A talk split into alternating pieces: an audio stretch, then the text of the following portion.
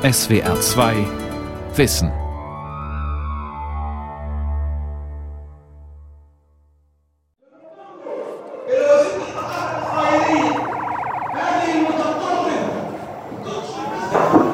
Wieder so ein Freitag in Gaza. Wie immer haben die Imame nach dem Mittagsgebet zum Widerstand aufgerufen. Kurze Zeit später fahren Hamas-Busse von den Moscheen aus Richtung Sperrzone. Zuerst die Busse, dann Dutzende Jugendliche auf Mopeds, zuletzt die Krankenwagen, die später Verletzte und Tote zurückbringen werden. Sie parken jetzt in Kolonne mit eingeschaltetem Blaulicht in der Nähe der Demarkationslinie. Diesseits der Grenze haben junge Palästinenser Autoreifen in Brand gesetzt. Jenseits davon sind israelische Scharfschützen in Stellung gegangen. Schwarzer Qualm steigt auf, verdunkelt die Sicht. 15 Uhr, gleich müsste es losgehen. Gleich wird sich das Niemandsland in ein Schlachtfeld verwandeln. Gaza Blues. Vom Leben in Gefangenschaft. Eine Reportage von Martin Durm. Wir leben hier gefährlich. Ständig gehen die Fenster kaputt. Ich traue mich kaum noch aus dem Haus. Ich habe ständig Angst. Aida Abusita, eine Frau Mitte 50. Am liebsten würde sie sich an diesen Freitagen irgendwo verkriechen, wo es still ist und friedlich. Aber das geht nicht. Das Haus der Abusitas ist nur ein Kilometer von der Grenze entfernt. The farm is very beautiful, but we didn't enjoy it. We didn't enjoy. Schau dich um. Dieses Land könnte so schön sein. Wir haben alles. Schafe, Esel, Olivenbäume. Aber ich schließe mich ein. Hier im Garten liegen überall Granatsplitter rum. Die letzte schlug vor einem Monat ein. So look at this one. Around the house. And this was around the house. Yes, yes, yes, yes. And the last one from one month. Vor einem Monat, einem Jahr, einem Jahrzehnt. Die Geschichte, um die es hier geht, hat sich schon so oft wiederholt, dass er im Grunde keinen mehr interessiert. Erste Intifada, zweite Intifada, Grenzzaun, Proteste. Das nimmt einfach kein Ende. Würden die internationalen Nachrichtenagenturen versehentlich Meldungen von 2010 zitieren, es fiele kaum auf. Aidas Sohn kommt vor die Tür, Amre, großgewachsen, Mitte 20. Man, it flew on top of my head. Me and my kids were sitting outside. Oh, I see a big ball coming.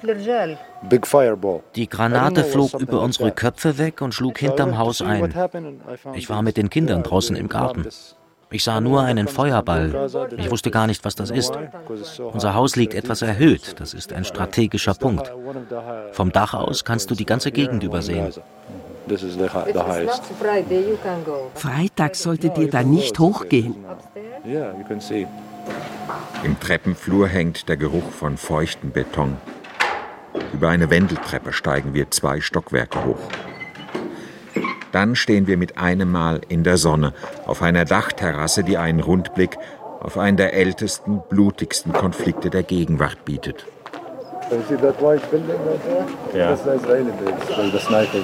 Siehst du das weiße Gebäude da drüben?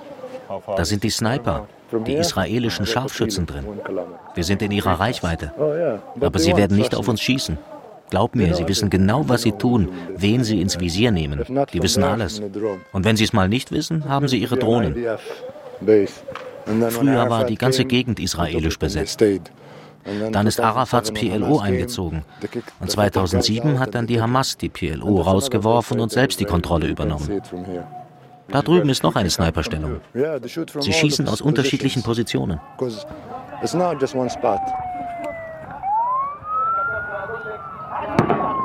Der Rauch wird jetzt dichter und wabert über platt planiertes Gelände. Braunes, ödes Sperrgebiet. Kein Baum, kein Strauch bietet Deckung. Trotzdem rennen junge Männer gruppenweise nach vorne, als gäbe es irgendwo eine Lücke im Zaun. Schüsse fallen. Einer stürzt, die anderen machen kehrt und laufen zurück hinter einen aufgeschütteten Erdwall. Mir ist, als würde ich von einer Tribüne aus, einer grotesken Freiluftinszenierung beiwohnen. Aber das hier ist echt, blutiger Ernst. Die Jugendlichen und Kinder kommen aus den nahegelegenen Flüchtlingslagern. aus Burey, El Nusrat, El Magazi. Lass uns wieder runtergehen, sagt Amre. Es hat noch nicht einmal richtig angefangen. Macht das einen Sinn? frage ich ihn. No, I think they're wasting their time. It's not coming from their heart. It's someone is pushing them to do this. Die Jungs da unten verschwenden ihr Leben und ihre Zeit. Sie werden dazu gedrängt, das zu tun. Es tut mir leid um die, die ihre Beine verlieren, die zu Krüppeln geschossen werden. Danach können sie gar nicht fassen, dass sie da mitgemacht haben. Keiner kümmert sich um sie, auch nicht die Hamas. Viele gehen an den Grenzzaun, weil sie keine Hoffnung mehr haben, keinen Job, keine Zukunft. Sie sagen sich, lieber am Grenzzaun sterben, als Selbstmord begehen. جيل كامل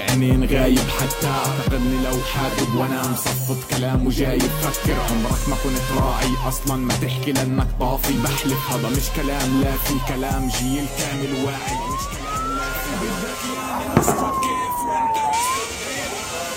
Mal ziehen ein paar Dutzend, mal Hunderte, manchmal auch Tausende jugendliche Palästinenser an die Grenze, um gegen die Blockade des Gazastreifens zu demonstrieren. Israels Armee schießt jeden nieder, der dem Zaun zu nahe kommt. Über 200 Palästinenser, fast nur Jugendliche, wurden seit Beginn der Proteste vor eineinhalb Jahren getötet über 20.000 verletzt. Anfangs hieß es noch, die Jugendlichen wollten die Welt und die Vereinten Nationen an ihr verbrieftes Rückkehrrecht nach Palästina erinnern. Monatelang berichteten die Medien über die blutigen Gaza-Proteste. Doch mit der Zeit wurden sie zum Ritual und nach und nach ging auch das Interesse an dieser Story verloren. Well, honestly, I'm getting fed up. I feel like next year is to be my last year here. Ehrlich gesagt, mir reicht es. Ich will nur noch raus aus Gaza. Hoffentlich nächstes Jahr. Ich will meine Kinder nehmen und weggehen. Ich will, dass sie an einem friedlichen Ort aufwachsen. Wenn sie das hören, sagen sie, Papa, sie schießen wieder. Dabei sind sie doch erst zwei Jahre alt. Ich will nicht, dass sie sich daran gewöhnen. Ich will, dass sie wie andere Kinder groß werden. Dass sie ganz normal spielen, Radfahren können, ohne Angst zu haben. Das gibt es nicht in Gaza. Normalität. Wann gab es das hier auf diesem Fleck, der auf 360 Quadratkilometer so ziemlich alles umfasst, was das Leben von klein auf zur Hölle macht? Gewalt und Fanatismus, Enge und Isolation. Einmal, sagt Amre, ein einziges Mal sei er diesem Irrsinn entkommen. Da war er 18 und durfte für ein Stipendium nach Kanada gehen. It's been six years. Vor sechs Jahren kam ich dann wieder zurück, wegen meiner Eltern. Sie sind alt geworden. Sie haben viel für uns Kinder getan. Ich dachte, es ist Zeit, ihnen das zurückzugeben. Aber ich finde mich in Gaza nicht mehr zurecht. Die Jahre in Kanada haben mir gezeigt, was Freiheit bedeutet. Was hier geschieht, macht doch überhaupt keinen Sinn. Was soll das alles? Ich ertrage es nicht mehr. Gaza, Zwei Millionen Menschen eingeschlossen in einem zersiedelten, verdreckten Küstengebiet. Nirgendwo sonst leben so viele Menschen so dicht aufeinander. Zwei Drittel der Bevölkerung ist jünger als 25. Ihre Welt wird im Norden, Süden und Osten von Mauern, Zäunen und Wachtürmen begrenzt. Was jenseits davon existiert, kennen die meisten nur als virtuelle Realität. Nur unten an der Küste von Gaza scheint der Horizont weit und offen.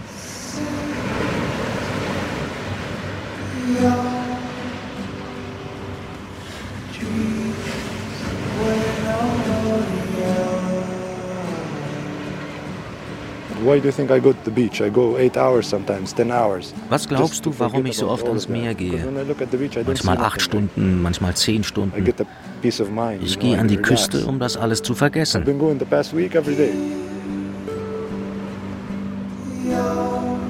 Ich spüre dann so etwas wie Frieden in mir. Der Druck lässt nach. Letzte Woche bin ich jeden Tag ans Meer gegangen. Meine Frau sagt, bist du verrückt geworden? Wir sehen dich kaum noch. Aber ich sage, lass mich. Es tut mir gut. Ich genieße jede Minute. Verstehst du? Nur so kann ich das aushalten.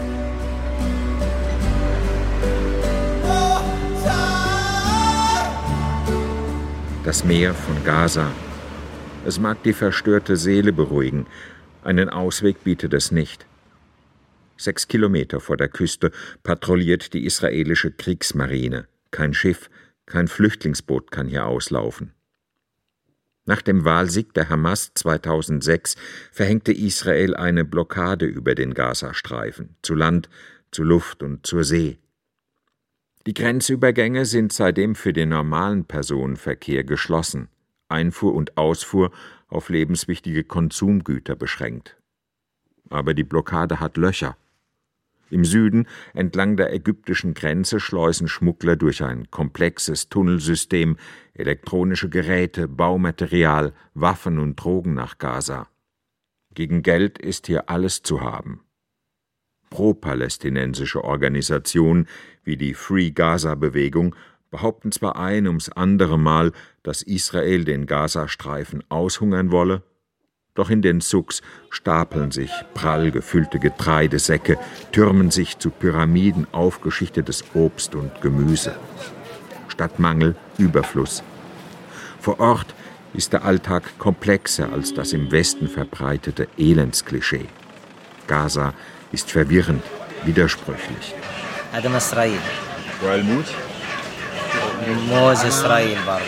Alles, was ich hier verkaufe, kommt aus Israel. Die Bananen, die Äpfel, die Avocado, alles aus Israel. Nur die Tomaten, die kommen aus Gaza. Und wie wird die Ware hier reingebracht? Über den Grenzübergang Kerem Shalom. Da geht alles durch den israelischen Zoll. Nur an jüdischen Feiertagen ist der Grenzübergang dicht. Die Lebensmittelpreise sind hoch, die Einkommen niedrig. Die Arbeitslosigkeit liegt bei 60 Prozent. Ein blinder Bettler tastet sich mit einem Stock durch die Gassen. Speichel hängt ihm im Bart. Fenel Felach, ruft er immer wieder. Wo ist der Bauer? Die Händler lachen und stecken ihm etwas zu. Da sei ein bisschen verrückt, meint einer hinter vorgehaltener Hand. Das Alter, die vielen Kriege. Ja, also ich glaube, die Anzeichen auf einen totalen Kollaps hier vermehren sich. Matthias Schmale, Direktor der UNRWA, der UN-Hilfsorganisation für palästinensische Flüchtlinge in Gaza. Die Situation wird schlimmer. Der Grad an Depression innerhalb der Bevölkerung nimmt zu. Es muss sich irgendwann was tun. Und zwar, was ich damit meine, ist, im alltäglichen Leben müssen sich positive Veränderungen bemerkbar machen. Leute müssen im täglichen Leben merken, es tut sich was in Richtung Verbesserung. Wenn das nicht irgendwann etwas dauerhafter eintritt, dann wird das hier zusammenbrechen. Da bin ich überzeugt von. Schmale, ein geduldiger Mann mit hellen, schütteren Haaren, hat schon einiges auf sein UNO-Mission erlebt. Er kennt die dunklen Zonen der arabischen Welt. Gaza gehört dazu. Aber das ist mit Sicherheit kein Jemen hier. Sie werden hier nicht auf der Straße verhungernde Leute antreffen oder Leute, die an Cholera sterben. Also es ist in dem Sinne wirklich nicht vergleichbar mit sehr viel schlimmeren Situationen auch in der Region hier. Und es gibt viele Palästinenser hier, die mir sagen, das Niveau an Armut ist in Ägypten sehr viel tiefer oder größer als hier im Gazastreifen. Zwei Straßenzüge vom Hilfswerk der Vereinten Nationen entfernt gibt es ein Einkaufszentrum. Hinter riesigen Schaufenstern liegen die üblichen Luxuswaren des Westens. Ray-Ban Sonnenbrillen, iPhones, Rolex-Uhren. Dort kauft Gazas Oberschicht ein, korrupte Geschäftsleute oder Hamas-Funktionäre. Die UNRWA-Zentrale in Gaza ist ein hermetisch abgeriegelter Gebäudekomplex mit Sicherheitsschleusen, Betonsperren, Wachpersonal. Ihre 13.000 Mitarbeiter kümmern sich um Nahrung, Gesundheit, Bildung, im Grunde um alles. UNRWA betreibt 275 Schulen, unterhält 21 medizinische Zentren, verteilt monatlich Lebensmittelrationen an bedürftige Großfamilien. Die Not der Menschen in Gaza ist weniger materiell, es ist etwas anderes. Es ist die Not des schuldlos Gefangenen. Er wird ernährt, versorgt, bewacht. Und er weiß, dass er aus seiner Zelle nicht rauskommen kann. Ich glaube, 95 Prozent der Bevölkerung ist nie draußen gewesen. Äh, zwölf Jahre Blockade. Ich merke das manchmal in Diskussionen mit Kindern und Erwachsenen. Man trifft auch viele, die depressiv sind und deren Positionen sich verhärten. Was ich damit ausdrücken will, ist, wenn man zwölf Jahre in einem Art Gefängnis lebt und nie direkten Kontakt hat, dann ist die Erfahrung die, dass Israelis Leute sind, die einem Zaun schießen und einen verletzen oder töten, oder dass Israelis Leute sind, die einem die Ausreisegenehmigung verweigern, wenn man irgendwo hin will, um weiter zu studieren und so. Also die Indikatoren für einen Zusammenbruch sind weniger materieller Natur, obwohl es das auch gibt, und mehr psychischer Natur. Das muss irgendwann sich ändern, sonst kommt es zu einem mentalen Zusammenbruch. Matthias Schmale ist Realist und schon zu lange in Gaza, um auf große Veränderungen zu hoffen. Also für mich gibt es zwei Szenarien. Das eine ist Krieg, dass, dass die politischen Akteure inklusive Hamas irgendwann denken, dass, wie, wie ich es manchmal bezeichne, das Ventil, Frustrationen Luft zu verschaffen, über die Demonstrationen am Zaun nicht mehr ausreicht, sondern dass was Stärkeres passieren muss und sie selber, also Hamas und andere Gruppierungen, das kontrollieren müssen. Also Krieg ist ein Szenario, ne, dass auf beiden Seiten gesagt wird, so jetzt reicht's jetzt, ja. Und auf dieser Seite, wir haben nichts mehr zu verlieren. Krieg ist besser als dieses Dasein. Drei Gaza-Kriege hat es seit 2007 gegeben. Im letzten starben 73 Israelis und 1814 Palästinenser. Nach UNO-Angaben waren zwei Drittel der Opfer Zivilisten. Die Führungsschicht der Hamas überlebt solche Kriege. Sie versteckt sich während des Bombardements unterirdisch in weit verzweigten Tunnelsystemen. Das andere Szenario ist verschärfte, verstärkte soziale Unruhen. Und ein, ein Szenario, wo vielleicht die herrschenden politischen Kräfte, vor allen Dingen Hamas, die Kontrolle verlieren. Ich sage manchmal, dass das schlimmere Szenario für mich eigentlich das ist, wo ISIS-mäßige Kräfte hier stärker werden. Der sogenannte Islamische Staat hat nach seiner Niederlage in Syrien und im Irak auf dem ägyptischen Sinai eins seiner wichtigsten Rückzugsgebiete gefunden. Von dort aus versuchen Terroristen, Gaza zu infiltrieren. Manchmal öffnen sich Nischen in Gaza, und für kurze Zeit scheint es, als sei es hier vielleicht doch nicht so aussichtslos und deprimierend, wie es der UNRWA-Direktor in seinem verschanzten Amtssitz beschreibt.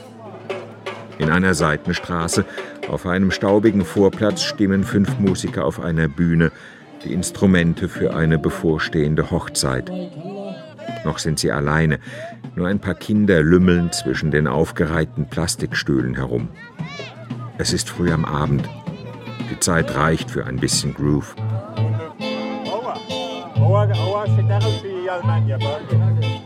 Gaza Blues.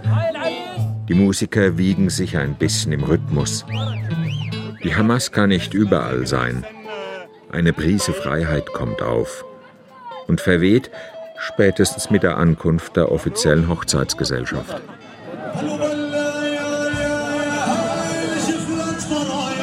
Da kommt Mohammed, der Bräutigam, ruft einer der Gäste. Eine reine Männergesellschaft drängt auf den Platz. Die Frauen feiern zur gleichen Zeit an einem anderen Ort. Heiraten ist in dieser erzkonservativen Gesellschaft eine streng geregelte Sache. Die Eltern arrangieren die Ehe, handeln den Brautpreis aus, regeln den Ablauf der Feierlichkeiten. Das Paar hat sich zu fügen. Es ist nicht üblich, sich zu verlieben. Der Bräutigam wird von seinen jüngeren Brüdern auf den Schultern nach vorne getragen. Mabruk ruft die Männergesellschaft. Glückwunsch. Mohammed gerät aus dem Gleichgewicht und weiß nicht mehr, woran er sich festhalten soll.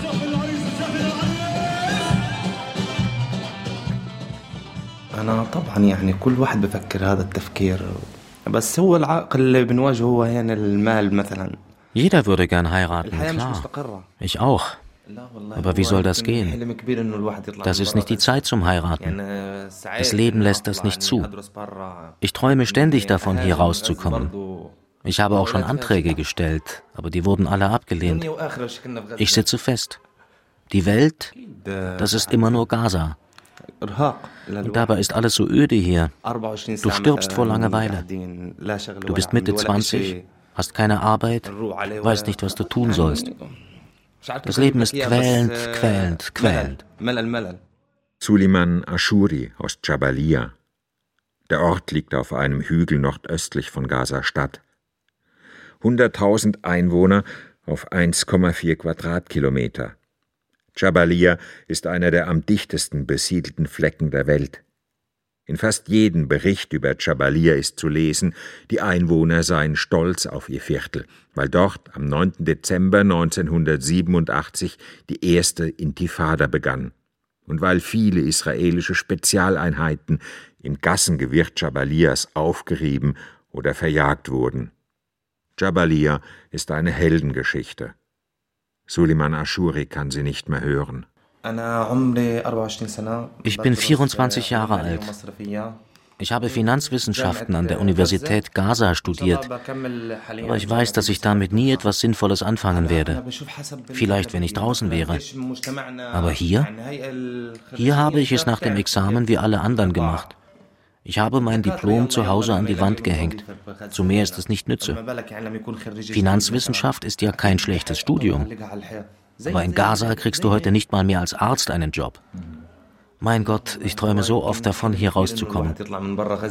Gehst du freitags zu den Protestaktionen am Grenzzaun, frage ich ihn. Nein, ich war noch nie dort, nicht ein einziges Mal. Und ich werde da auch nie hingehen. Im letzten Gaza-Krieg 2014 wurde mein älterer Bruder getötet. Meine Mutter würde es nicht überleben, wenn sie noch einen Sohn verlieren würde. Mein Bruder starb gleich zu Beginn des letzten Krieges 2014. Er hatte ein Tuk-Tuk, ein Motorrad, mit dem er Waren transportierte. Damit war er unterwegs. Direkt vor ihm schlugen zwei Raketen ein. Suleiman nimmt sein Handy und scrollt durch die Bilddateien. Er will, dass ich mir das Foto des toten Bruders ansehe, so wie sie ihn damals begruben, in weißes Tuch gehüllt.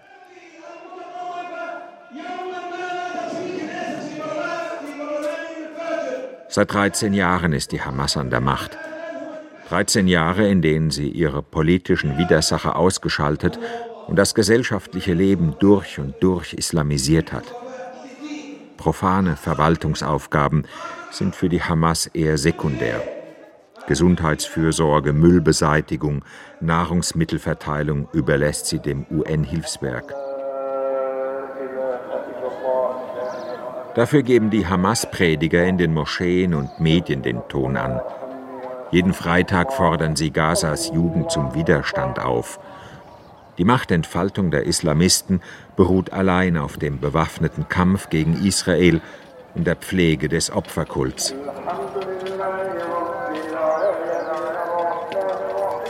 Eine monotone Despotie ist auf diese Weise entstanden, in der es nur zwei Farbtöne gibt. Das Schwarz-Grau der verschleierten Frauen und das Blutrot der Schuhada. Die eingefärbten Porträts der Märtyrer kleben wie Tapeten an den Mauern von Gaza. Sie zelebrieren den Todeskult und sollen der Jugend als Vorbilder dienen. Nur die meisten jungen Männer und Frauen in Gaza wollen lieber leben als sterben.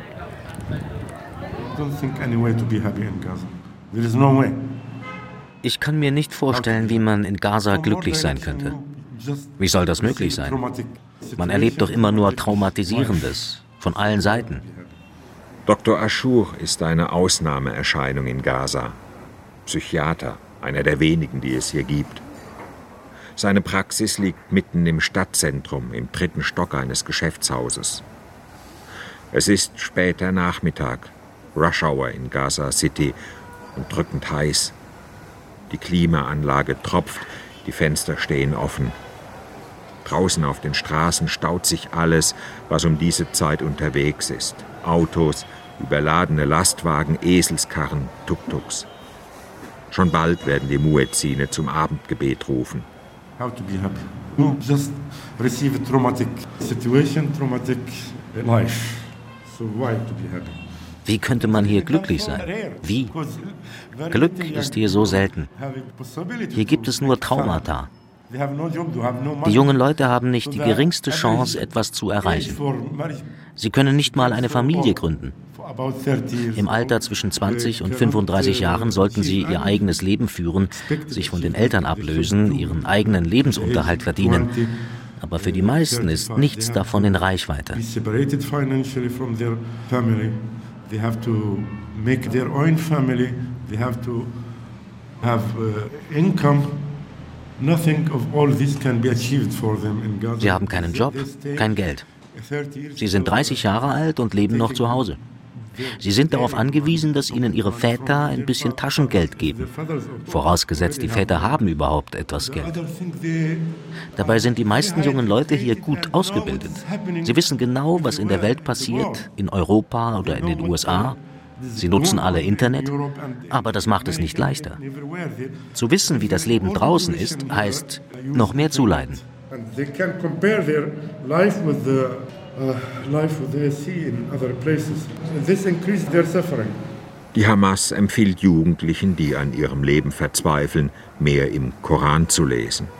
I see among population, youth population, something new. Ich sehe bei vielen Leuten ein ganz neues Phänomen, etwas, das es hier so noch nie gab. Sie sagen, sie seien Atheisten geworden.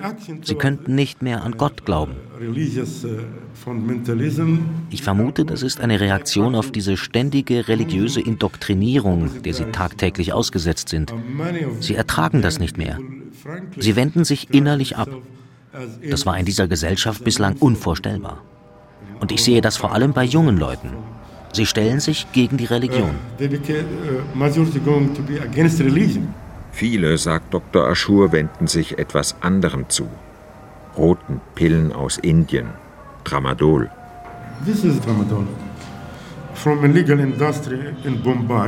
Das hier ist Tramadol. Hergestellt in einer illegalen Pharmafabrik in Bombay. 250 Milligramm. In der Medizin werden Psychopharmaka in so hohen Dosen gar nicht verwendet. Euphoric. Manche Jugendliche schlucken davon zehn am Tag.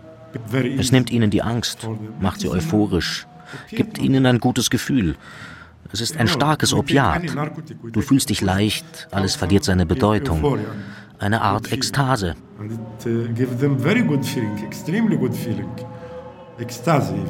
Medikamentenmissbrauch ist in Gaza eine Epidemie. Die Hälfte meiner Patienten ist drogenabhängig.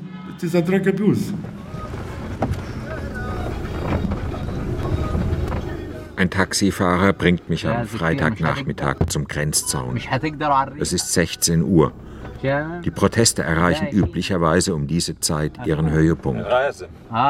Gas, sagt der Fahrer. Kannst du es riechen? Durch die geschlossenen Autofenster sind dumpfe Explosionen zu hören.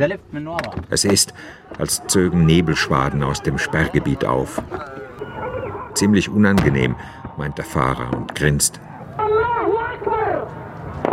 Schüsse, Krankenwagen, Lautsprechergebrüll. Was hier am Grenzzaun in wöchentlicher Routine zwischen Palästinensern und Israelis geschieht, ist aufschlussreicher als jede Nahostkonferenz. Es ist mehr als Protest, es ist ein Irrewerden angesichts einer hoffnungslosen politischen Lage.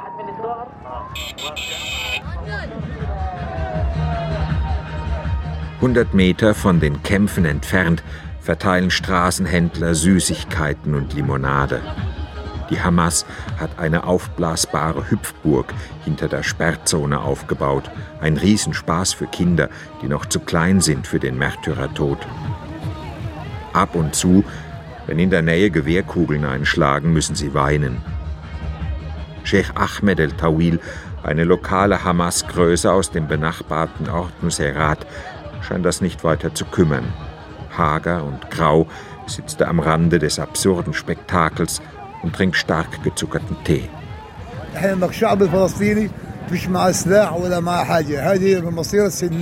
Das hier ist eine friedliche Demonstration des palästinensischen Volkes. Das Volk ist unbewaffnet. Die Gewalt geht immer nur von den Israelis aus. Haben Sie nicht Angst um die Kinder, die hier herumhüpfen? Nein, Allah wird sie beschützen. Die Juden, die bringen unsere Kinder um. Sie sind bewaffnet und mächtiger als wir. Sie wollen uns töten. Warum blockieren sie uns? Warum sollen wir verhungern?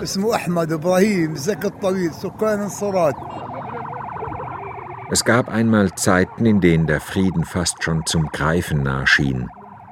1993 in Washington. PLO-Chef Arafat und Israels Regierungschef Rabin reichten sich im Garten des Weißen Hauses die Hände. Hinter ihnen stand mit ausgebreiteten Armen US-Präsident Clinton. Das Bild war ein Versprechen, dass Israel aus den besetzten Gebieten abziehen werde, dass die Palästinenser am Ende in einem eigenen Staat leben könnten. Nichts davon ist wahr geworden. Die Zwei-Staaten-Lösung ist tot. Die Hoffnung auf palästinensische Selbstbestimmung zerstoben. Die USA haben sich unter Donald Trump bedingungslos auf Israels Seite gestellt, und die Kriege in Syrien, Libyen, Jemen haben den Palästina-Konflikt von der weltpolitischen Prioritätenliste verdrängt. Das ist die nahöstliche Realität. Bei denen, die da vorne im Sperrgebiet ihren Hals riskieren, gerinnt sie zu ohnmächtiger Wut und dem Gefühl, nichts mehr verlieren zu können.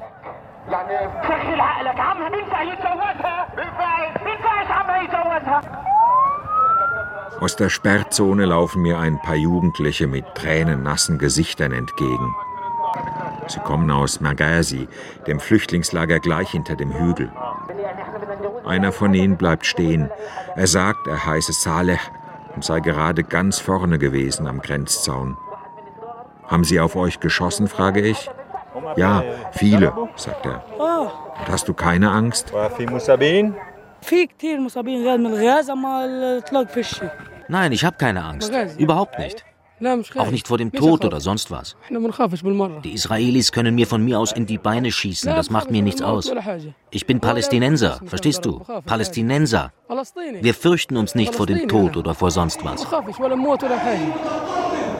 Die anderen stehen da, wischen sich mit dem Handrücken über die verquollenen Augen und nicken. Sie sind glimpflich davongekommen an diesem Freitag. Hat euch die Hamas hierher geschickt, will ich wissen. Ja, sagen sie, klar, sie seien alle für die Hamas.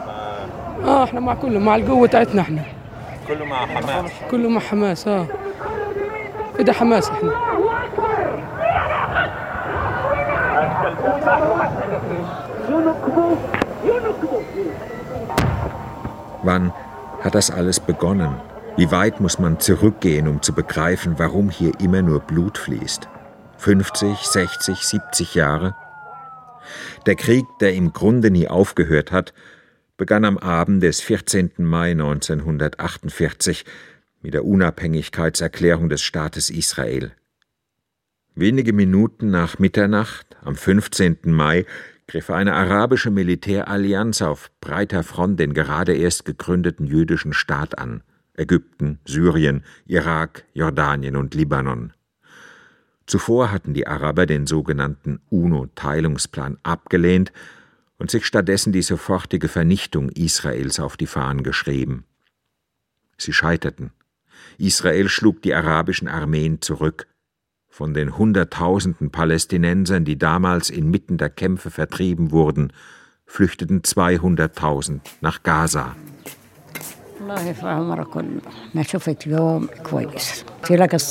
Ja, ich erinnere mich noch gut daran. Ich erinnere mich genau. Fatma Ali Hasuma. Vielleicht ist sie 80, vielleicht auch älter. So genau weiß sie es selbst nicht.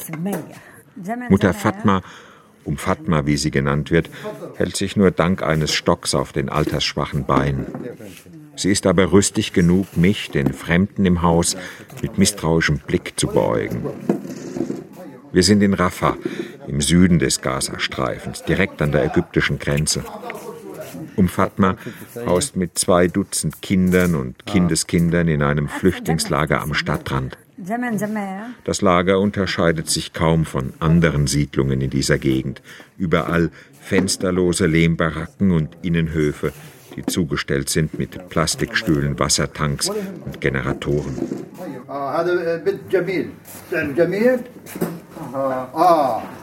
Der älteste Sohn stellt mir die jüngste Tochter vor, ein kleines, noch unverschleiertes Mädchen. Aus allen Ecken und Enden des Hauses tauchen Kinder auf. Und Fatma scheucht sie vom Hof wie junge Küken.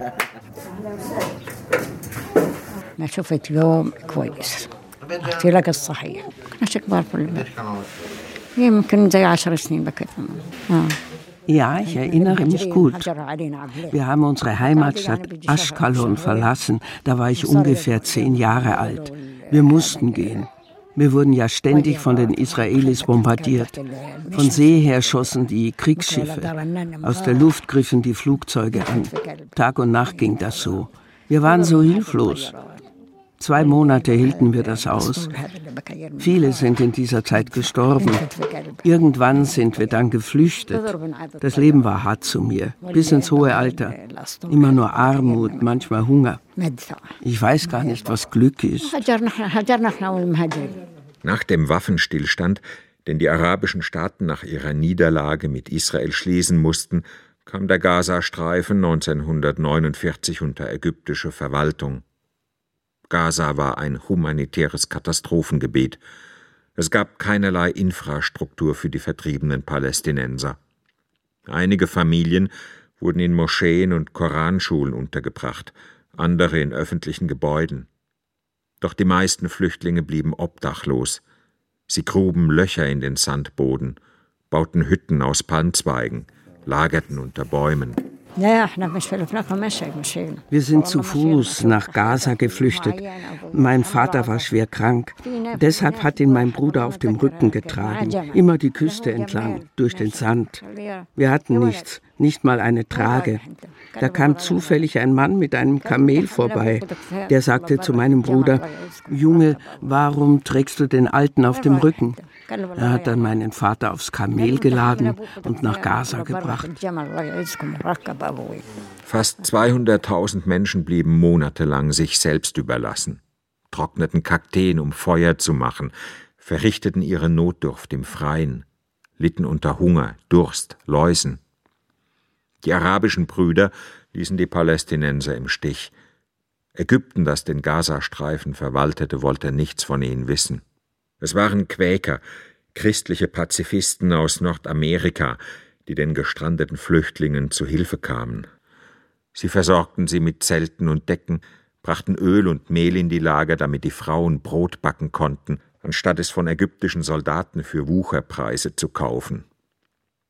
1949 wurde dann die UNRWA gegründet, das Hilfswerk der Vereinten Nationen für palästinensische Flüchtlinge. Damals wurden auch die Baracken aus gebrannten Lehmziegeln errichtet, die in den Lagern immer noch stehen. Das Essen reicht. Es reicht zum Überleben. Mein Sohn verdient etwas Geld. Er arbeitet auf dem Feld. Und was wir sonst noch brauchen, bekommen wir von der UNRWA. Wenn es die UNRWA nicht gäbe, kämen wir nicht durch. Um Fatma knete die Hände im Schoß. Sie sind überzogen von braunen Flecken. Alles, was sie erinnert, ist von Bitterkeit getränkt und von Hass, der einfach nicht nachlassen will, seit 70 Jahren nicht. Sie sagt, wenn ich die Kraft dazu hätte, würde ich jeden Israeli erwürgen.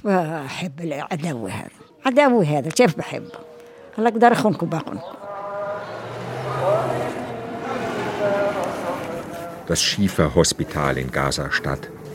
Drei mehrstöckige, in Hufeisenform erstellte Gebäudekomplexe und ein Innenhof, wo nach den Freitagsdemonstrationen die Krankenwagen vorfahren. Das Schifa ist in Gaza die erste Anlaufstation der Sanitäter. Hier laden sie die Verletzten ab, hieven sie auf eine tragbare und bringen sie hoch in die Notaufnahme. Dr. Ahmed El Bursch ist Chirurg im Schieferhospital. The average age 10 20. 10 20 years.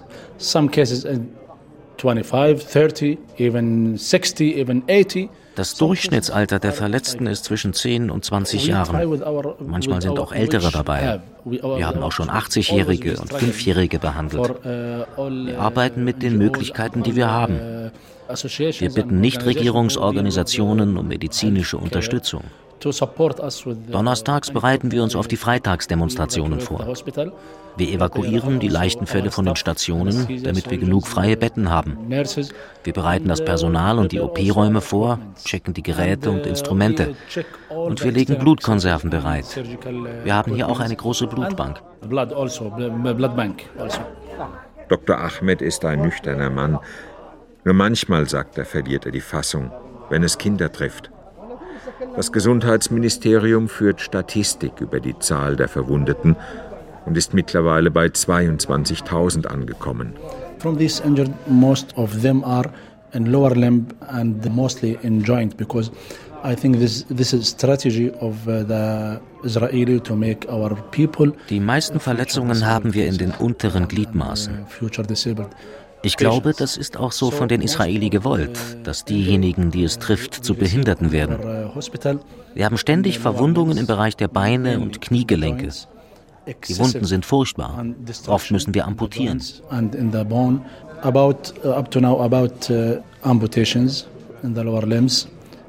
Uh, uh, die Sniper verwenden Spezialmunition, die eine enorme Wirkung hat. Das haben wir so noch nie gesehen.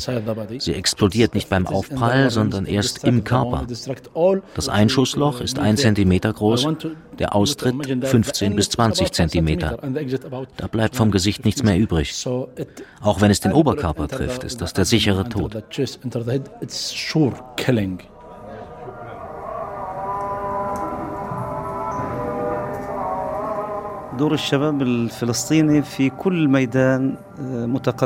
Unsere palästinensische Jugend ist immer dann, wenn sie gebraucht wird, ein entscheidender Initiator im Kampf gegen unsere israelischen Feinde. Die Jugend gibt immer alles, was sie geben kann. Sie ist Vorkämpfer für den Islam und die Sache Palästinas.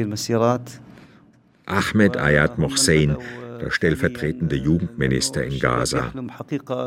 Er lächelt mich an wie ein Mann, der sich im Besitz unumstößlicher Wahrheiten weiß.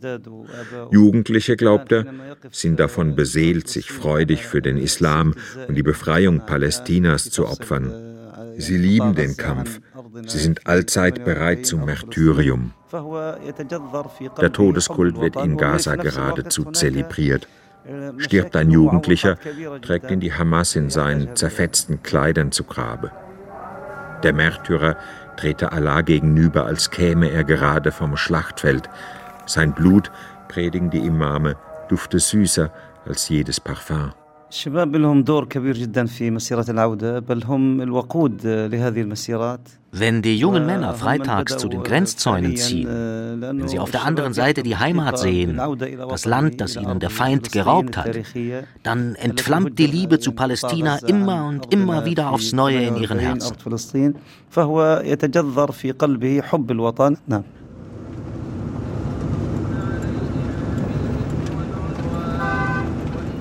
An einem dieser Tage fahren wir bei Sonnenuntergang Richtung Osten am Flüchtlingslager Shati vorbei.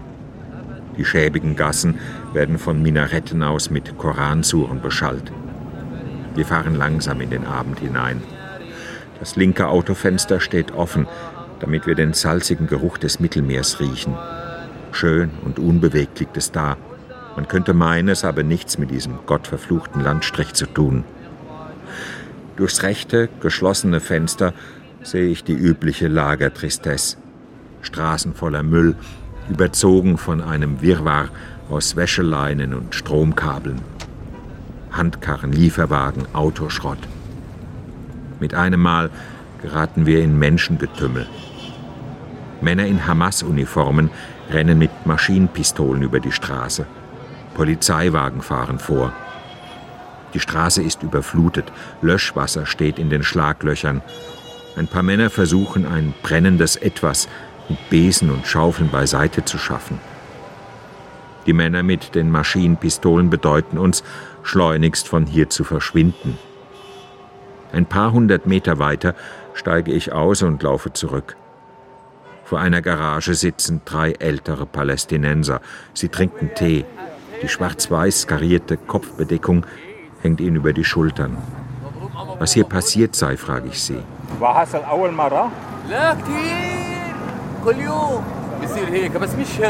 Hier hat sich gerade einer verbrannt. Aus Verzweiflung hat er sich verbrannt. Er hatte einfach kein Geld mehr, nichts. Er wusste nicht mehr, wie er seine Familie durchbringen sollte. Das passiert hier immer wieder. Ich kann ihn verstehen. Wenn er sich verbrennt, hätte er die ganze Gegend hier gleich mit verbrennen sollen. Weißt du, wer in diesen Gassen wohnt? Das sind nur Hamas-Leute. Die haben Arbeit. Alle anderen haben keine Arbeit. Und kein Geld. Schau uns an. Wir sind auf Gedeih und Verderb abhängig von der UN. Die UNRWA, das sind die einzigen, die uns mit Lebensmitteln versorgen. Aber das reicht ja auch nicht zum Leben. Die Zahl der Selbstverbrennungen hat in den vergangenen Jahren dramatisch zugenommen und wird von der größten psychologischen Beratungsstelle in Gaza auf etwa 500 geschätzt. Später erfahre ich, dass sich der Mann, der sich in Sha'ati verbrannte, vor dem Wohnhaus des Hamas-Führers Ismail Hania mit Benzin übergoss. Die Hamas-treuen Medien verschweigen den Vorfall. Über Selbstverbrennungen berichten sie nicht. Sie berichten über Selbstmordattentäter.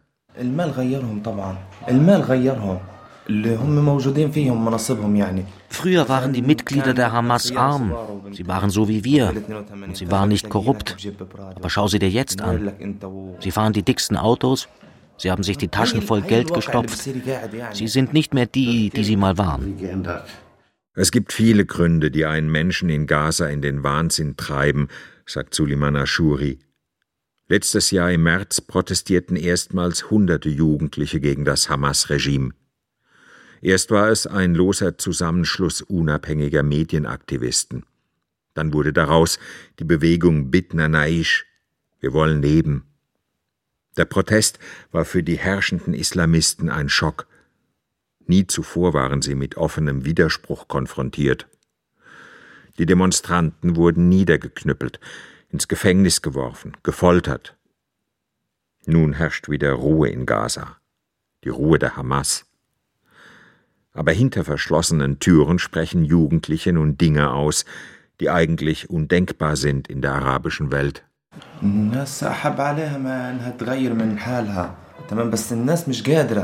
Die Leute möchten doch nur, dass sich hier etwas zum Guten verändert. Aber das lässt die Hamas nicht zu. Die Hamas hat uns vor allem eins beigebracht, zu hassen. Und nun hassen wir sogar die Religion. Was soll das Ganze noch? Wenn du in die Moschee gehst, spürst du Misstrauen und Angst unter den Leuten. Wer ist das? Was will der hier? Gehört er zu uns? Gehört er zu anderen? So ist das heute. Die Religiösen verlangen von uns, gute Muslime zu sein, aber sie sind Heuchler. Sie predigen uns ihre Religion und ihre Moral und sind das genaue Gegenteil. Wie soll sich da etwas ändern?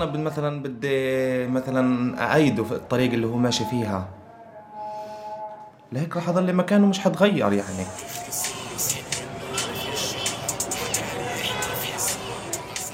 Ein junger Mann stapft mit Kapuzenjacke durch Gazas wüste Straßenkulisse. Cool sieht er aus und wütend. Wütender als jeder Gangster-Rapper vor einer dampfenden Mülltonne in der Bronx. Mohammed Lafi hat sein Video auf Facebook gepostet. Danach wusste er gar nicht, wie ihm geschieht. So viele Likes, hat er von jungen Leuten bekommen.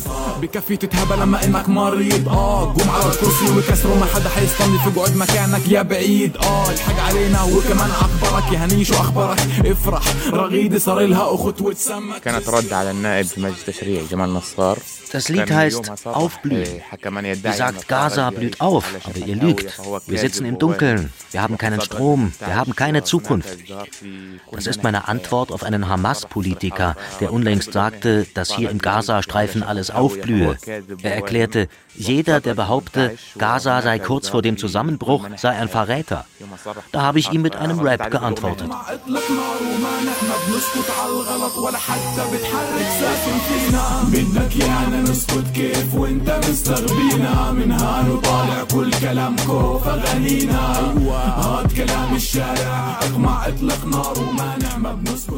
Nach und nach scheinen die Islamisten den ideologischen Zugriff auf Gazas jüngere Generation zu verlieren.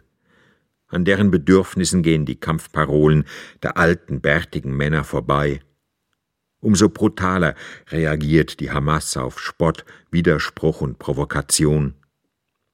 Die Menschenrechtsorganisation Human Rights Watch hat in ihrem neuesten Bericht der Hamas systematische Folter vorgeworfen und Dutzende Fälle dokumentiert. Mohammed Lafi wurde fünfmal verhaftet.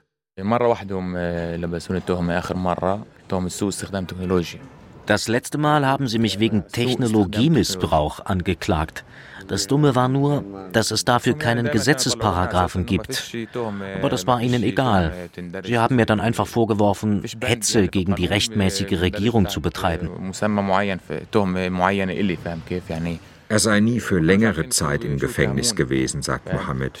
Manchmal eineinhalb Wochen, dann wieder nur für drei Tage. Es genügte, um ihm aufzuzeigen, wie gefährlich er lebt.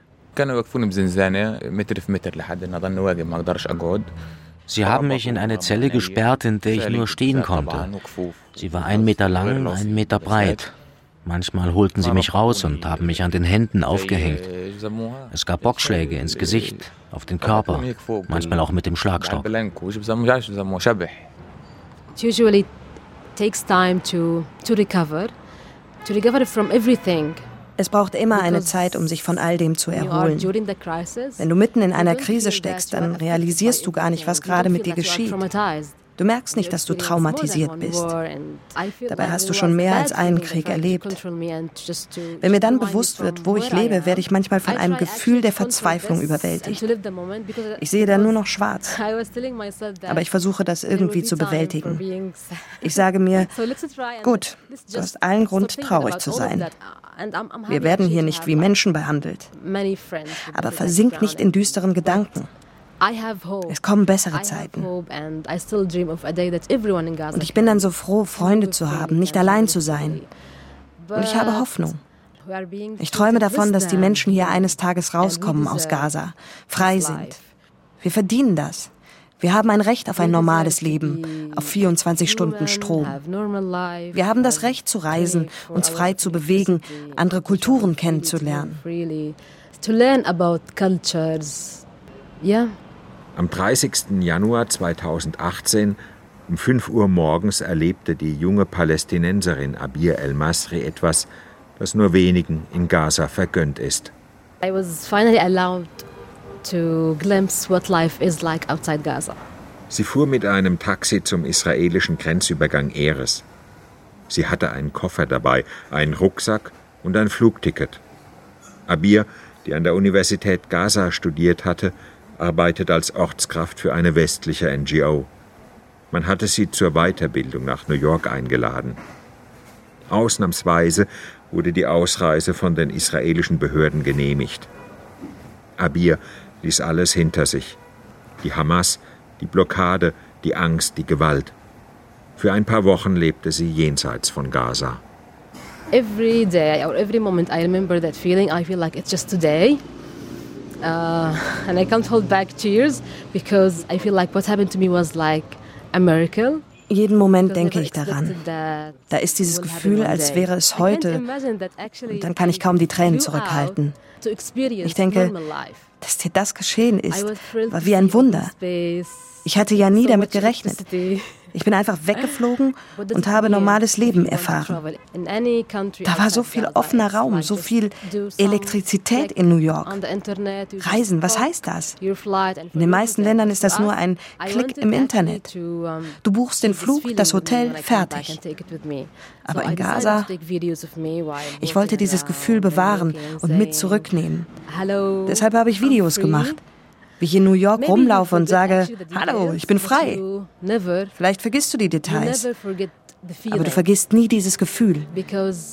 Weil, glaub mir, nichts ist so wie Freiheit. أنا بعتبر حالي محظوظة إني إني طلعت وقدرت إني أشوف الناس وأشوف العالم اللي برا ويشوفني. Die Welt verstehen. Jeden Tag. SWR2 Wissen. Manuskripte und weiterführende Informationen zu unserem Podcast und den einzelnen Folgen gibt es unter swr2wissen.de.